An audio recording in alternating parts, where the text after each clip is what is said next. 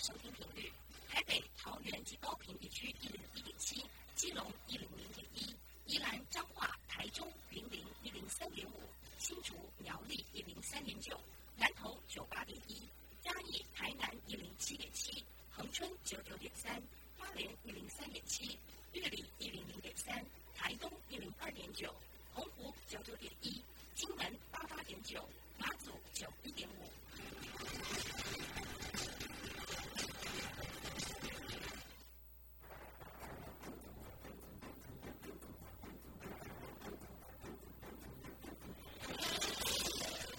台湾的教育要怎么做，才能使孩子面对未来的社会呢？当我们期待孩子改变的同时，也期待教师的教学方法跟着改变，家长的观念也一起改变，一起携手协力同行。于林校长带领探索，自发互动共好的十二年。国教新课程，听见台湾教育的改变。欢迎收听《国教协作向前行》。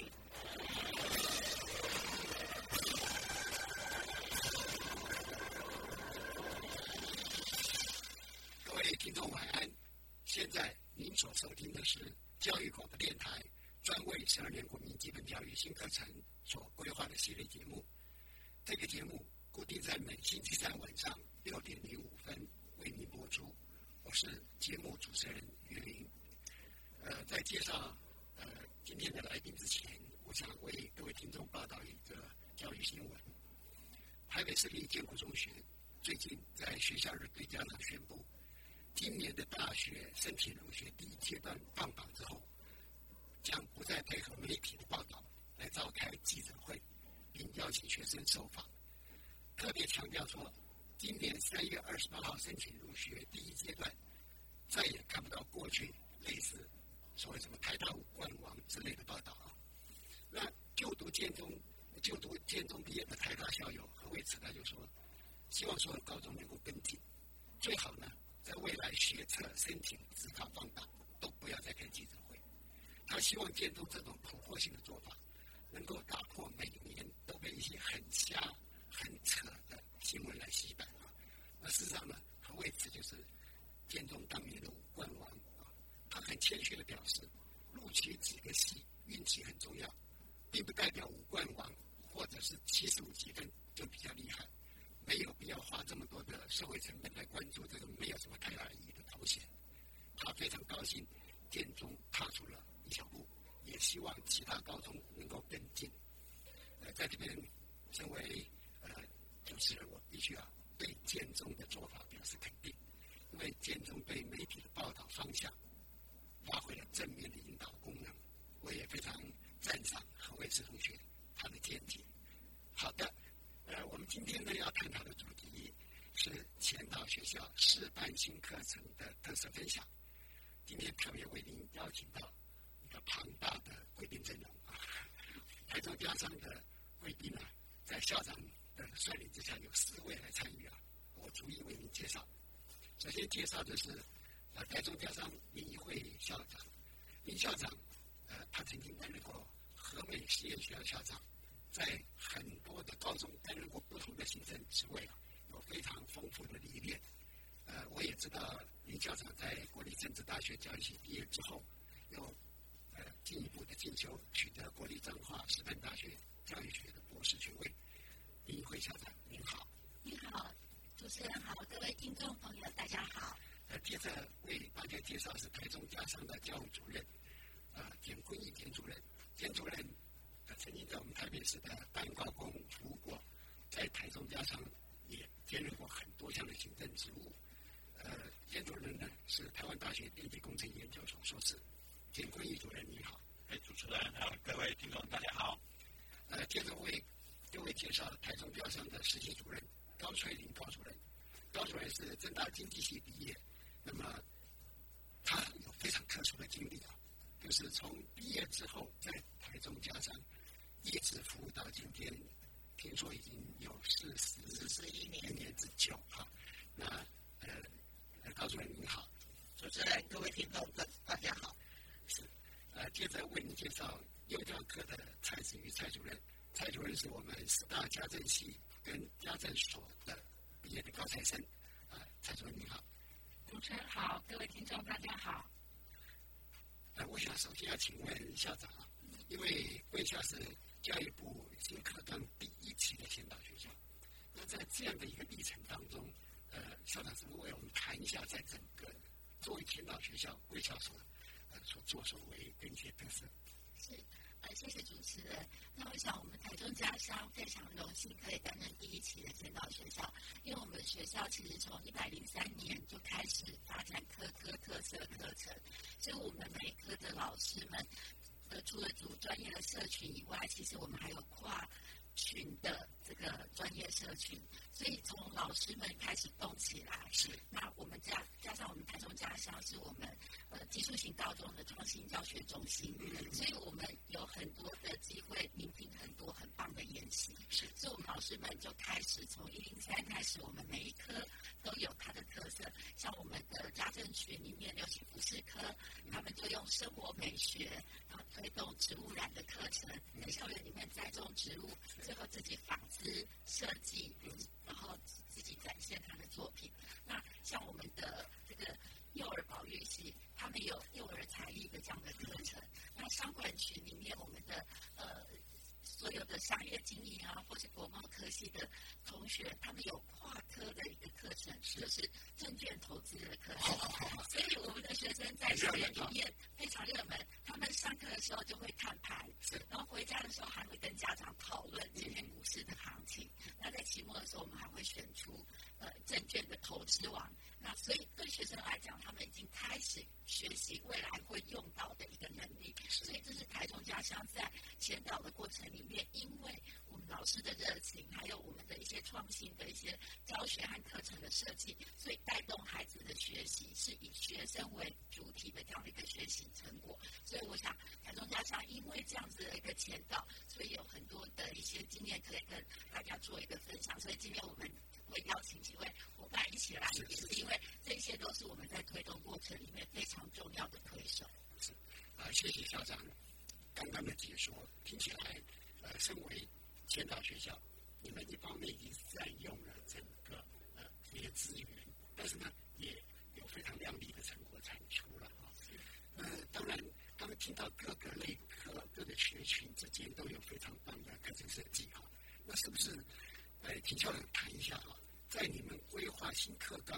运用了哪些资源？那么刚才所讲的各种课程的开发，学校的愿景是什么？学生图像又是什么？谢谢主持人的问题。我想一个学校它要发展很重要的就是愿景。那我们学校其实是呃一所家事商业还有外语所组成的学校，其实都是跟人相关的一个行业。所以我们学校其实呃通过大家。在一百零四年的校务会议，其实我们是从各群开始，老师基层开始讨论，然后聆听学生的声音、家长的声音，最后对讨论出来，我们的愿景就是营造一所好，就是成就每一位孩子的全人幸福学校。讲到这边哈，校长，我真的要向贵校致敬，因为我们一般的愿景啊，都会比较强调所谓的什么竞争力啦，呃。有很都是一些比较强硬的哈，比较强烈的或者结构性的那些语汇哈。可是贵校哈，能够用到“幸福学校”这两个字，对，这这是相当相当有特色的。是因为我们其实会想到说，我们的孩子将来毕业以后，他其实除了专业的技能以外，很重要的一点就是他要能够让他自己的生命幸福，而且他要有能力去为别人带来幸福。所以台中教商的幸福概念，其实就是透过我们所学的专业去传爱，助人幸福。所以这是我们的共同愿景。所以如果有人问台中教商的学生说，台中教商又叫做什么名字？他们一定会大声的跟大家介绍，我们是幸福家乡。是不但共好，还要共幸福。对，好的。那呃这样的话呢，因为你们愿景说到的。是不是也介绍一下学生图像大概是怎样？是因为我们学校刚好也是呃教育部的一个特岗审查的中心，还有我们也是我们全国的一个呃技术型高中的相关群科中心，所以我们其实拥有了蛮多的资源。那我们在学生图像凝聚的时候，我们就是第一个希望每个孩子既然要成就的话，他就是要重视他多元的智能，所以我们第一个多元智能和实情学习。然后第二个就是我们希望我们的孩子就是专业技能，因为我们基础型高中最重要的就是实作和创新。那再来就是生涯发展，还有我们人文素养和全球视野。哇，所以呃，不但要幸福啊，它也是这个学的图样看起来是相当的宽广。对，而且从刚刚讲的那个股票的那个操作，是，因为真的跟课堂这回就是探究是做实做，尤其是在情境里面去体验学习哈，回校似乎都已经抓到这个非常棒的这个精髓啊。好，那呃，是不是我们也谈一下？因为你们从一百零六年开始，已经把学校愿景、学生图像发展的很成熟了嘛？那在群科教育目标、专业能力之外呢，也规划了校定必修跟校定选修。那在这两个部分，呃，目前不知道是不是已经有呃某种成果？这个问题，呃，我想是不是麻烦店主来为我们说明？好，谢谢主持人这个提问哈。那其实这个部分就是有关于在一零八的新课纲里面啊，在技术型高中的课纲里面，最主要就是一个技能领域的不同。那如果你呃商业与商业管理群的部分的话呢，其实分为三个领域，一个是商用商业事务领域，一个是贸易事务领域，还有一个是资讯应用事务领域这部分。那例如在那个商业事务的部分，其实我们商业课跟会计事务课用效也就是选这个商用事务的这个领域。那国贸课、国际贸易课就选择贸易事务这个领域。那资讯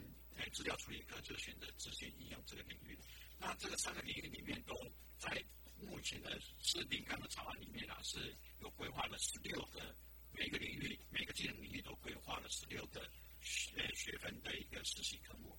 那在我们，因为我们现在是建导学校，所以我们在就站岗底下的架构，也去实行一零八的课程，所以我们就把这些在这十六个各个技能领域、三个技能领域领域里面呢，都把那个呃，在未来在一零八里面的固定必修的这个技能领域课程，都放到我们原来在这个课堂里面，在固定的课里面里面已经是有了，然后再加上校定的必修，我们就把它补足各。各个领域的十六个学分，所以这样造成，有时候以后我们在诶进入到一零八之后，我们就可以无缝接轨了，把那个原来的校定的选必修科目，再加上原来的就是课纲里面的固定必修，这样，那这样的话，我们就可以满足说未来在领纲一零八这个新课纲的领纲商业管理型的领纲的部分呢，我们就把所有的三个领域全部都可以把无缝接轨的，把它放进来。其实是目前我们因为作为前导第一届前导学校，呃，是比跟其他学校是走在比较前面的部分，那这也是比较我们学校一个利基的地方。嗯，这样听起来就是从九九课纲，因为你们做的很扎实，然后在把新课纲所要求的一些基本条件，经过以前大学的身份做研发，那么已经做了非常好的结果，听起来好像。主任对于这个所谓无缝接轨哈，强调了几次，我相信就是未来事情上面一定非常顺畅。哎，这部分应该是没有多大问题，可以可以做到。哎，而且我刚今看到你们一些资料，就是呃，贵校的这种课程的丰富度哈，是让我们非常敬佩的。因为除了有固定必修的、有校定必修之外，还有呃同群跨科选修、同校跨群选修，还有跨校选修课程等等。这些部分我们待会儿呢再请呃我们的来宾再逐一来为我们做介绍。那接下去就是，因为你们学校的确是一个非常优质的学校哈，因为你们除了是前导学校的身份外，呃也是台北也是这个教育部技术型高中商业与管理群科中心学校。那在推动新课纲这个部分有什么作为？还有呢，是不是呃身为前导学？中心学校，你们不但自己做，你们也会协助其他有效做一些课程发展。好，这个部分，因为作为就是教育部的商业与管理群的中心学校，而且商管群是对服务的学校最多，总共两百一十一所学校，是最大的一个呃群的中心学校的部分。然后我们针对这个，因为这个在上海全科中心的年度计划里面，就是说我们要办理相关的新课纲的一个练习，例如针对科主任或者是老师的部分。那例如我们在像去年就办理了两个场次的科主任跟新教师的新课纲宣导演习，那参与人数啊，总共两百两百二二百二十六人。好，所以其实原来原来是开九月二十六号那一场啊。对，但是因为老师太踊跃了，爆满，所以我们就在，而且是在我们刚好在九月中旬的时候，有一个实地执行辅导的那个委员啊，特别建议说，这个部分如果学校在经费允许底下，是不是加开一场？那所以也也，所以我们在十月二十六号又多开了一场，很累哦。对对，但是可以服务所有的呃科主任跟老师啊，其实我对我们觉得是蛮乐意的，对对？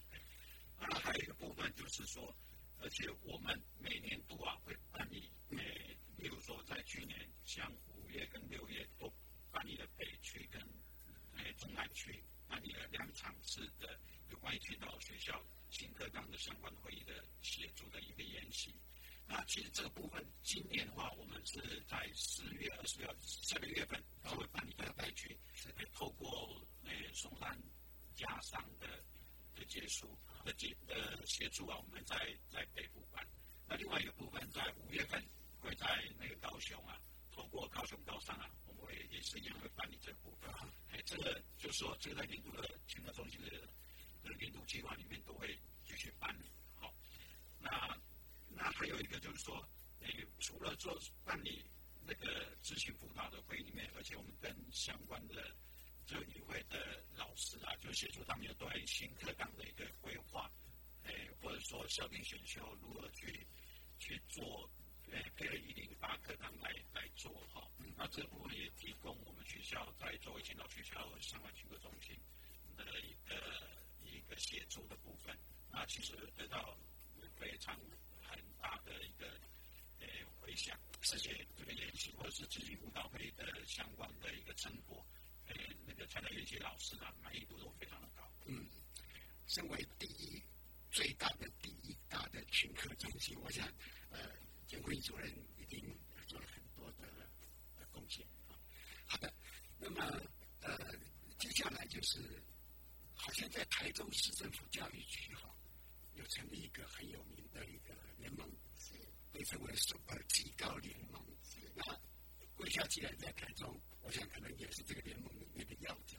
那是不是请林校长谈一下这个联盟它的目标是什么？它它这场中间的活动或者一些呃成果等等。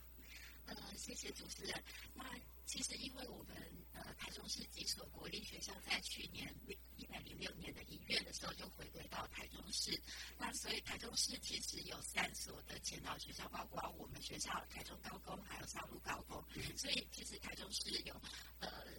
技术型高中其实是蛮丰富的，所以在今年度的三月八号，哈，就是在这个月份的时候，呃，在台中市政府教育局和彭局长的领导之下，我们就成立了呃二十五个学校所组成的。技高 Super 联盟，那其实就是希望透过技术型高中，我们在台中区域这个台中区的一个大家的力量，来共同共对，然后共同来设计一些呃，就是解决一些我们在现场遇到的一些困难和问题。台中市也推出了悠悠台中学这样的一个跨校的课程。是，那过去是从高普通型高中开始发展，那今年我们学校就是第一所参与。的技术型高中，我们把我们学校的一个呃特色课程，就是我们学校刚好是教育部的三 D 电影普及计划的总招，所以我们学校有一个 Fab Lab 与一个创客的实验室，所以我们就把这个实验室的课程推到一个跨。校的一个课程，所以有提供我们台中市所有的呃二十几所的高中只做选修，所以在今年的四月二十一还有二十六号的时候，我们就会有这个跨跨校的课程。那非常有趣的是，我们那个课程是教所有孩子免插电的一个木质手机扩音系统。好，那待会我们可以请我们有参与的老师来分享。好的，呃，哇，这是一个非常庞大的工备社群啊，所以在。作性运作上难度颇高的，但是像又有台中学刚您提到的，哈，哇，那目前在参加的学校也好，或者是说经过共备之后，你们所开发出来的这些课、各式课程啊，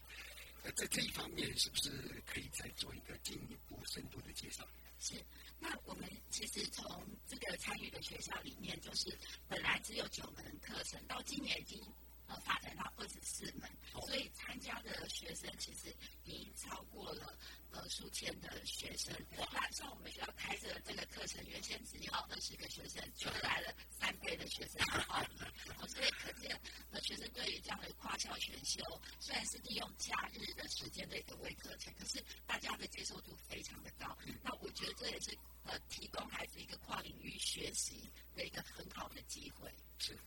那么因为新课纲也非常强调跨领域，那只要跨领域，当然他需要呃介入的这些知识领域更加的宽广。所以，如果能够像台中这样子，能够有跨校社群，甚至跨校来开放课程啊，我相信呢，呃，会更容易啊取得这个一些成果。那就又有台中学这一部分。呃是不是？呃，我们请这个，因为本来我想请教授兼主人的，但兼主人说，其实我们的幼保科的蔡举蔡主任呢，他本身是这个社群成员，他有亲身参与过，所以是不是？呃，我们就请蔡主任来做一个介绍。谢谢主持人。呃，当初拍摄这个免插电木质手机扩音做的演习的时候，我们都被这个啊名称给吸引了。第一个就是免插电，是啊。那这个扩音到底它扩音的效果好不好？怎么制作呢？我们就啊亲身去啊参加这个研习。那真的非常有趣的是，它的一个扩音器呢是根据自己的手机量身定做的。不管自己的手机是什那个啊扩音的效果和喇叭，它是从哪个地方啊开始播放的，它这个扩音器就可以符合自己的手机，然后还可以在扩音机上面的设计。属于自己的图腾和图样。那带着这个木质扩音机回家以后，当然第一个就是要来试验一下它的效果如何喽。所以，然后试验的效果试验以后呢，我发现从此以后我们家早上可以不用闹钟喽，因为三个孩子听到闹钟的声音，他们会继续睡觉。可是听到扩音机出现的这个音乐声音，他们呢很快就爬起来，而且还问我。为什么可以这么大声的播放这样的这么好的音乐？他们尤其他们最喜欢的是一些韩国的流行的这个乐团的音乐，一播放他们就很开心的起来了。所以呢，它可以促进亲子的和谐。另外是啊，免插电这个功能足以让我们啊非常的啊高兴的，因为它它可以省电。所以啊，这个免插电呢，它是一个具有环保功能。我刚刚也在想说，免插电还能够扩音，那很显然呢，这个有用到很棒的这种物理啦，或者声波啦，啊，或者是共振的这种学问在里面啊，这是相当相当的有意思啊。好，那么所以呃，这个免插电木质手机扩音做的这一个课程，我相信对孩子们来讲，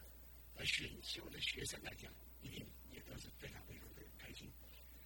从呃教授的观点来讲，会不会造成困难？选修人太多，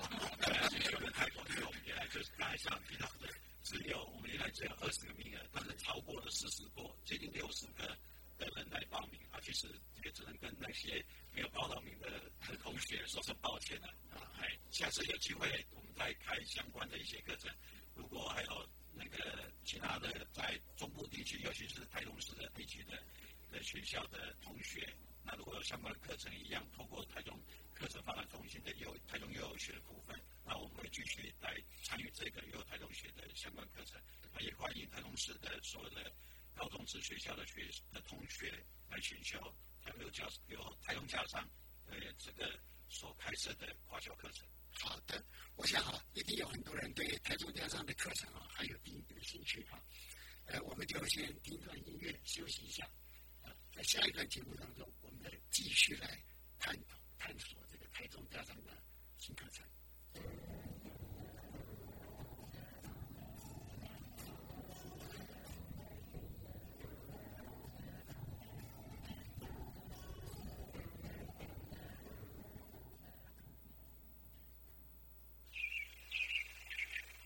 超过了。千一百七十个成婚日目，教育电台守护你五十八年。我们共同在山谷里发出智慧，在校园里发现祝福教育电台三二九生日快乐！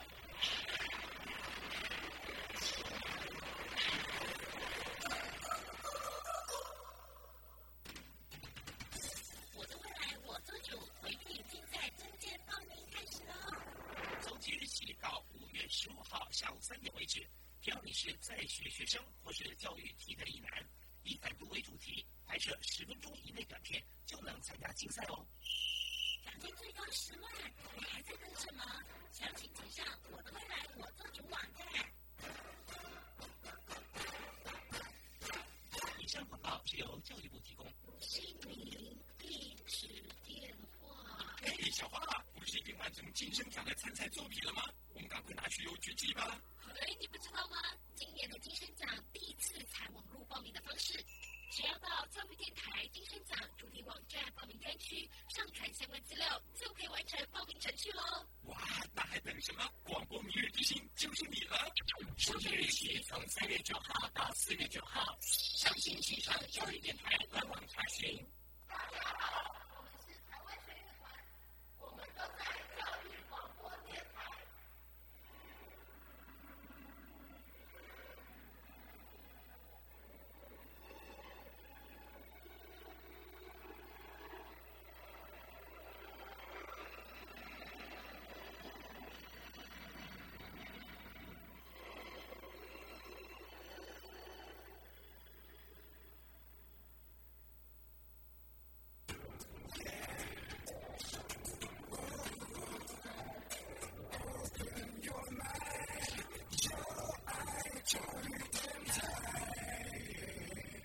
好的，我们刚刚在前一段时间已经很高兴的听到台中教商在身为青岛学校又是中心学校的状况下，哈，已经开发出非常多精彩的课程了哈。我们进一步来想请教一下哈，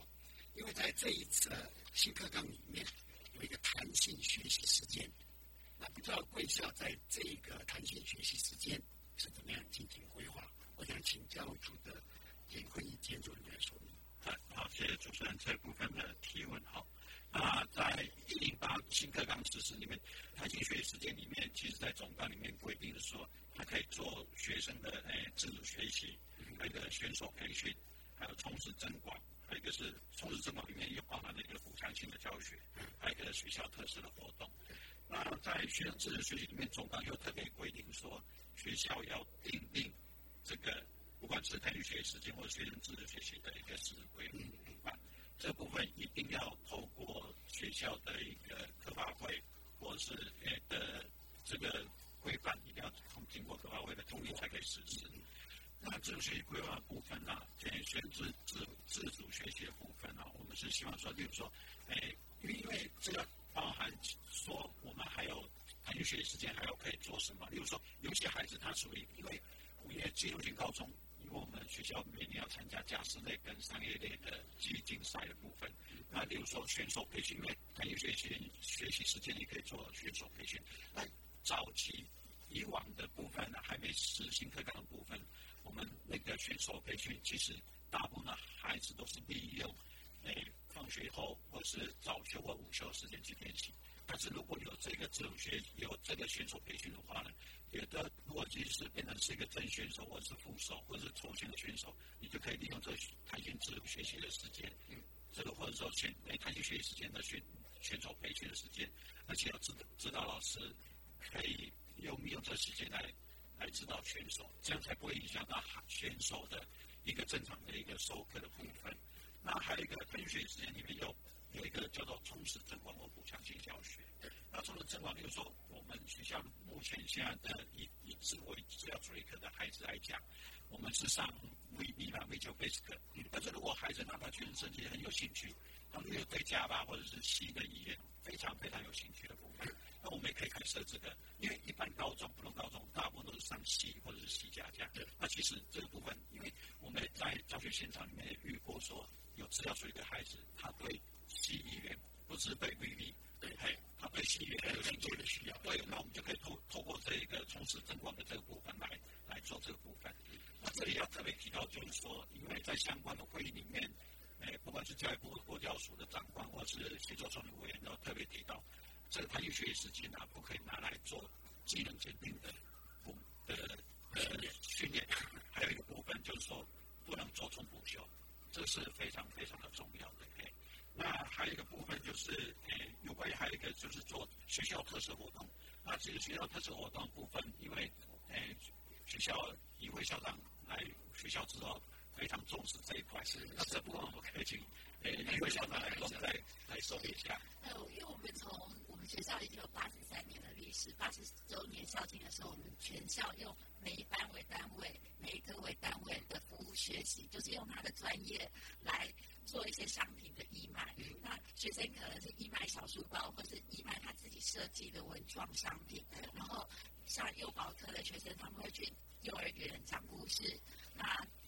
我们的应用外语科的学生去偏向教英文等等，呃，其实他们都是透过他们的专业来传爱，所以是结合我们的全能幸福学校的这样的一个愿景的服务学习，我觉得也是未来是我们学校一个特色。可能在呃某一天的时间，我们全校都去做服务学习日，然后去去让别人感受到幸福。那像我们今年的寒假，我们就带着孩子一起去呃。探视独居老人帮独居老人打扫，和那些长辈打扫房子，然后送年菜，然后去呃陪他们散步等等。我想这些都是让人感到温暖的一个呃服务的一个经验。所以，弹性学习时间其实会让我们在整个课程开发上面更有有更大的空间，而且呢，可以按照学校的理想，像刚您讲的这个呃服务的部分，就跟学校愿景。做紧密的结合，这非常好。那么我们也知道哈，在一零八新课纲啊，它的校定选修课程呢是非常多元的，可能一般的呃听众还不太容易理解，我们就把这个部分呢逐一的来跟大家说明啊。呃，首先有一个叫做同科单班啊，就是同科单班啊，这个部分是不是麻烦我们高主任呢？来，我们做说明，并且做一个课程的介绍。主持人好，全国各位听众大家好。呃，十二年国教呢，它是以学生为主体，强调务实自由，让学生自由选课。那在九九课纲跟一零八课纲最大的不同，就是说我们的校定选修课程是让学生自由选课，所以基本上呢，每一门校定选修课一定要开两门课程让学生去选，所以。呃，同课单班，也就是说，这门，比如说，呃，有些呃课它只有一班的，就是这个同课单班，那它至少每一门课呢要开两种课程让学生来选，这个叫做同课单班。好的，那么接着就是同课跨班，刚是单班，现在跨班了。好，麻烦你说一下。是，呃，同课跨班是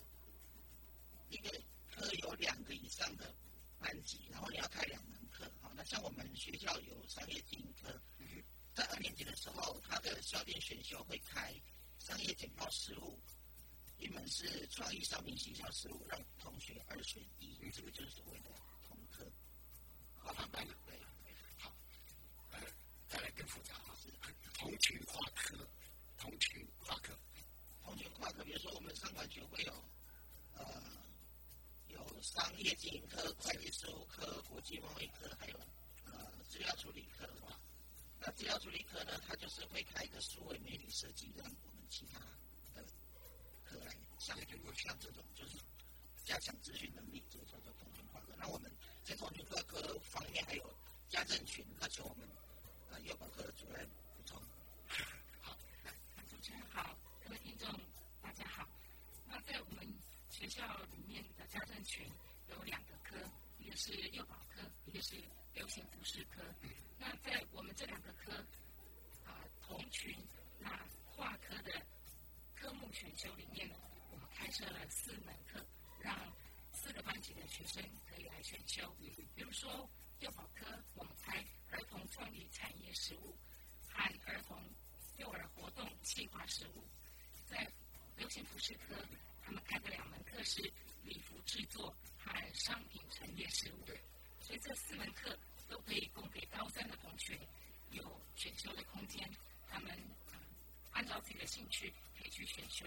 合乎他们需要的一个课程。是，所以在这一次的极高新课纲里面啊，可能比普高更精彩啊。因为普高我们在强调跨领域，可是在极高里面已经可以同课跨班、同群跨课了。那当能够，那我们就会。想知道有没有可能同校之间不同的群之间可以交互来选修？那请告诉我，是不好意思，有的我们学校有商管群，有呃家政群，还有外语群，有三群。所以所谓的同校跨群呢，是说同校有两个以上的类群开数门课程同同校学生来选修。那像我们的外语群，就是英外科，他会开实用英文表，达其他科的学生来选。好，那同样的，像国国贸课他会开，因为国贸课就是讲求国际行销，所以国际礼仪课程很重要，他就会开国际礼仪课程，让其他科的学生来选修，这就所谓的同校跨区。嗯，好，那贵校的课程的这个这个丰富度哈，真的是令我们非常非常的呃叹为观止啊。可是刚刚的在前面的说明里面还谈到贵校还有跨校选修嘛？那跨校选修除了台中优游学这个之外，哈，不知道还有没有一些进一步的发想？嗯，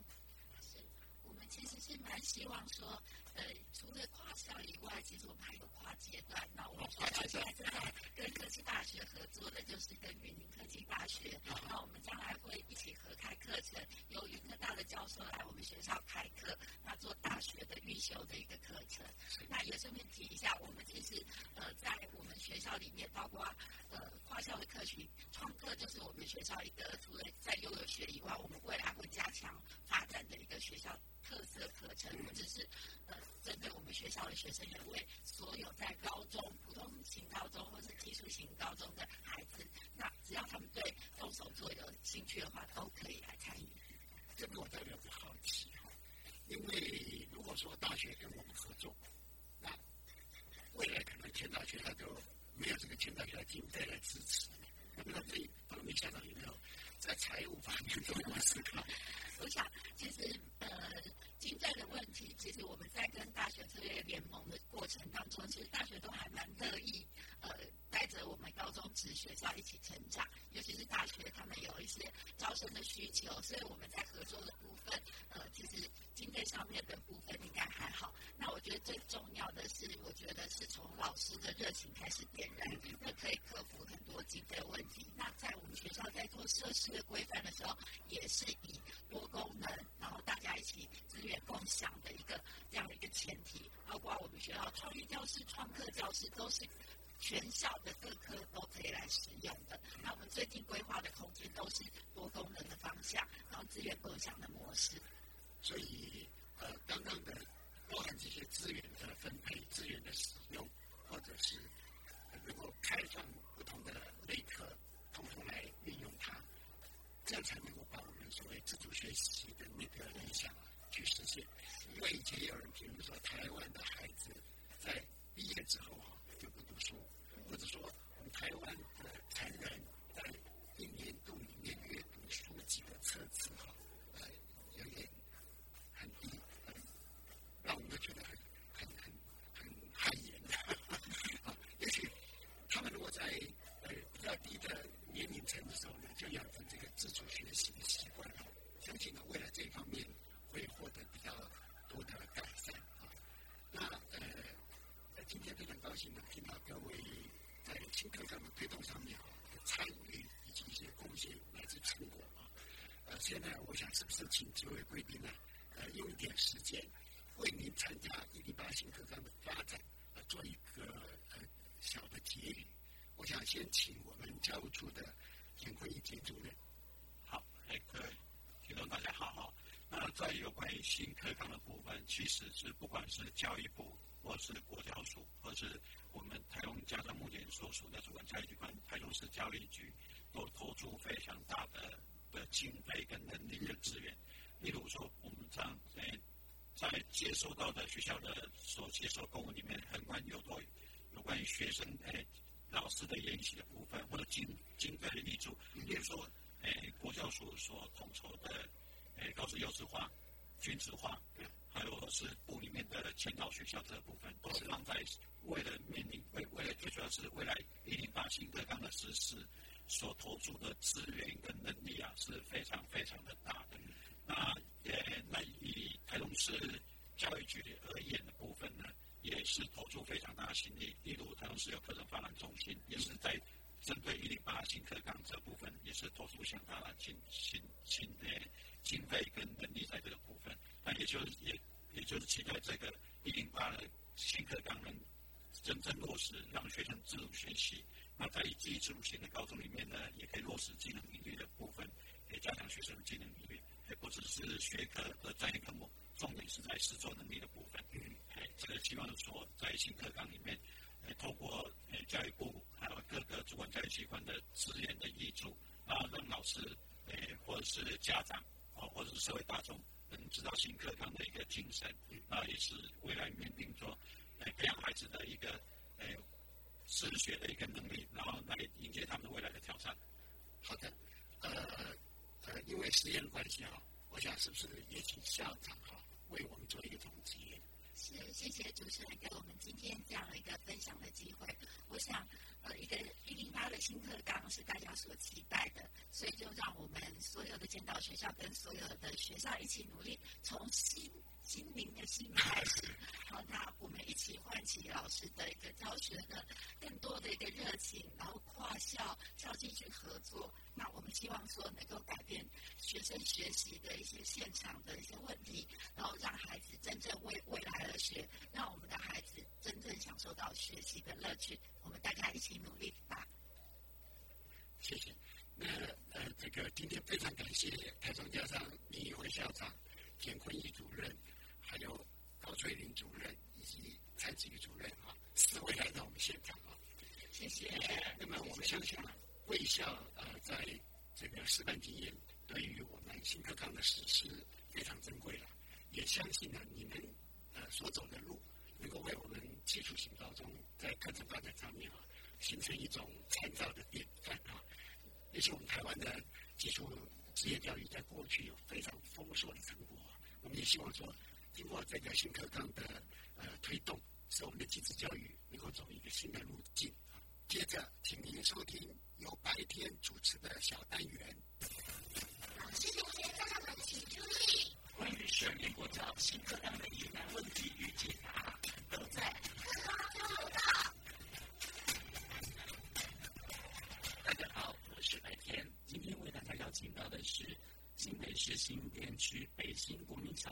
校长曾秀珠校长好，主持人各位听众朋友大家好。校长，因为很多爸爸妈妈或者是学生朋友们，他们一定会有很多疑虑，我想说，为什么新课纲要学新中民语啊？其实啊，这一二十年来啊，新住民到台湾的社会呢是越来越多，那他们的子女呢也陆续进入到学校。就我们所了解，现在的新住民的人数已经超过我们的原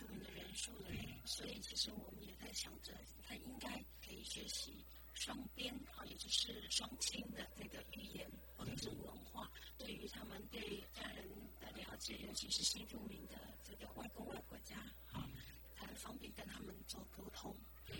可是校长，因为很多同学就说，我妈妈又不是。从越南家来的，我妈妈也不是从印尼来的啊，为什么我们要学新住民语呢？哦，没错，其实这也是一个蛮大的议题。事实上，近年来应该是这这一二十年来，事实上整个全球化的趋势，世界地球村，不管是从资讯工具或者交通的工具等等，这样一个国际化的趋势里面，事实上我们未来的这个接触的这个对象，好，未来的朋友，我们的工作区域，有可能因为质量拉近了。那我们需要面对各个国家的人，那我们来做这样的学习，其实也是很好的一个起步。可是想想，因为我们的语言已经很多了，不光是台湾就有国语啦、本土语，像客家话、闽南话，对不对？还要学第二国家的外语，就是英语。那现在又多了新住民语。这么多的语言的学校要怎么学呢？呃，目前啊，其实一百零八年的我们新的课纲，我们就做这样的规范。那也就是在这个过去，然后原来是叫本土语言的时间，那每周有一节课。那在增加了这样的一个新中语语文的选项。好，那它的内容呢？则上也是比较简单的沟通的这个对话，还有一些文化的理解，然后其实初期呢也是做认识跟体验这样为主，所以并不会增加这个孩子们太多或太大的负担。对，校长，因为你们北京国小已经实施了十年了，就是教小朋友要学新住民语言。这十年其实是新北市啊，因为我们一直都在新北市服务哈，完成了这个议题。那北京国小是近几年。从一百零一年到现在，所以你们学生们的反应怎么样呢？是很乐于学习，还是说，哦，为什么我要学这个？初期一百零一年的时候，我们其实是感觉得出来，大部分都是家长，尤其是妈妈们，他们特别希望孩子来接触。那所以那时候我还没有进入课堂的时候，我们是用礼拜六的早上或者平日的晚上，然后再安排这样的一个课程来做学习。那就可以看到妈妈跟孩子。其实，在课程里有很多的亲子互动，学习的很开心。那呃，从去年开始，北京国小就呃也开放给我们一般的和非新住民子女啊来参与。那你就看同才之间、同学之间的互动哎，你也感觉哎真的很不错。他们也认识了另一个国家的文化跟语言。是，因为多元文化现在在台湾真的是非常。受到大家的注意哦，是的。那国际瞩目也是说，像现在新南向政策，所以我们在一零八新课纲要怎么样来让大家学新著名语呢？有没有一些锁定的新著名语的语言要来跟大家学习？呃，课纲目前规范的是七种语言，嗯，好，越南、印尼、泰国、缅甸、柬埔寨、菲律宾跟马来西亚这个七个语言。事实上，因为特纲的这样即将等于说正式施行之前呢，教育部其实也积极的做了非常多的准备工作。好，包括他们现在这两年就是在积极培训我们所有的新著名的教学支援人员。好，因为没有做过师资培训机构嘛，好，所以叫教学支援人员。所以全国目前已经超过了千人。好，就是未来储备的师资。那另外呢，呃，教育部也委托了我们新北市的这个团队。因为新北市已经做了十年了嘛，哈，那团队呢也积极的在编制这个学习教材，也就是所谓的教科书，好，作为未来在实行的时候，呃，孩子跟老师们，好，甚至到家长可以去参考学习阅读的。那第三个呢，事实上，呃，我们也在做一个所谓的这个其他乐学方案，也是为了。搭配的这样的一个学习的这个课程，让在平常啊，让家长跟孩子们可以一起做学习。那近期在北京国小还有一个任务，就是全国试教。那为了在推行前，好知道要收集一些在事情上的一些可能遇见的一些挑战，让我们及早做一些应对。那校长会不会遇到的问题，就是因为这应该都是选修嘛，哦，是不一定是说呃强迫学习嘛？那会不会有一个造成排行的这个呃热潮？比方说，我们都喜欢学越南话，因为很多人都在讲越南话，对。所以呃，未来其实会有这个情况。你看，同一个时段里头，它会有闽南语、客家语、原住民语跟新住民语的这样多种的语言别。那这个我们通常是一年一选，然后一年一选。那所以家长可以跟孩子一起来做讨论。那他可以根据就是说。目前他们的兴趣需求，或者甚至我们所谓的未来的发展性，好，然后去做一些考量，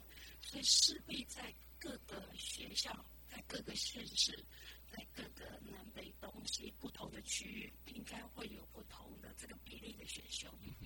我想势必也会掀起一阵的热潮，还有这个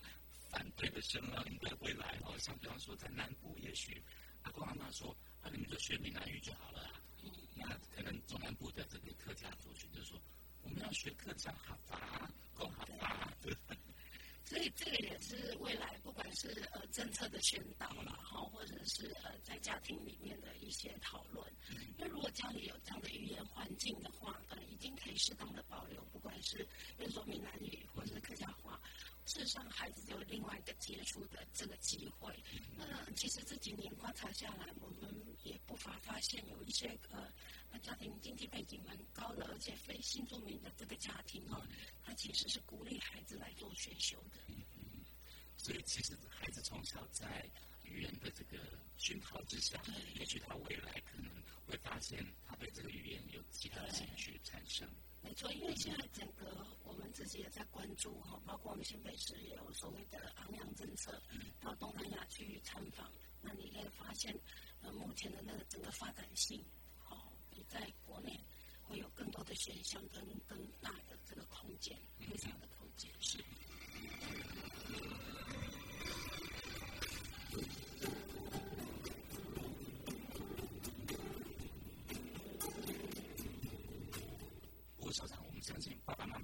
紧张的，然后像爷爷奶奶想说，孩子负担这么大哦，有没有好的配套措施？会不会因为该学的都没学好，反而让他们的这个竞争力下降了？像校长刚刚提到的全球移动力嘛，或是全球的全球化的竞争力之下，那么呃这样的一个学习新的新著名语言是势在必行。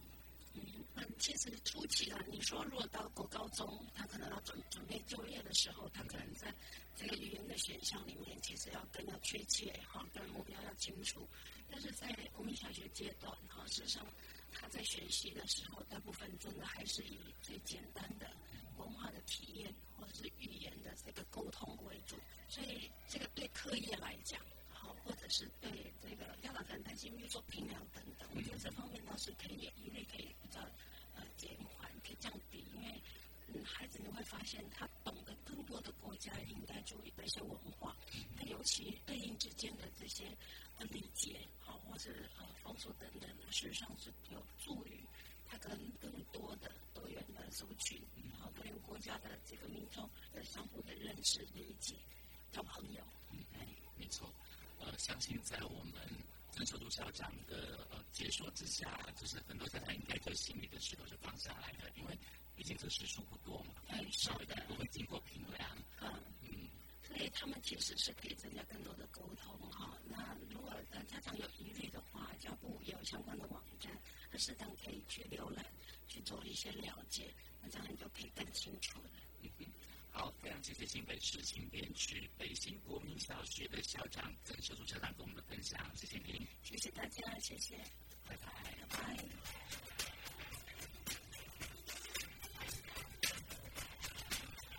我是白天课堂交流到，下次再见喽。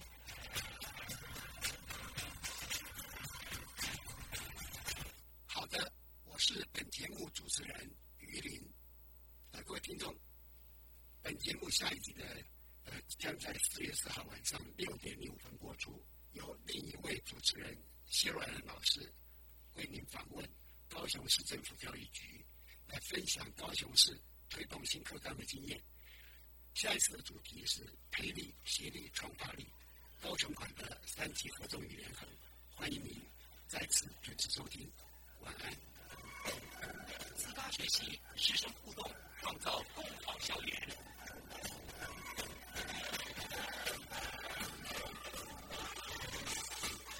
写作向前行节目由教育部提供。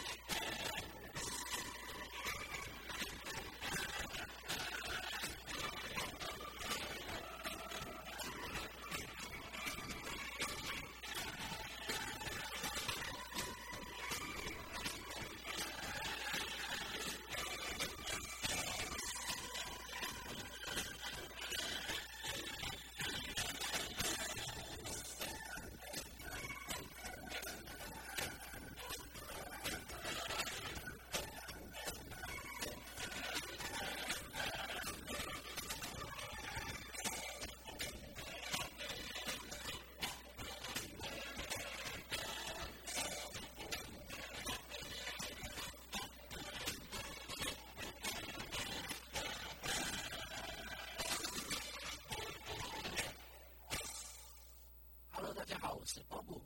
现在正陪伴你的是教育电台。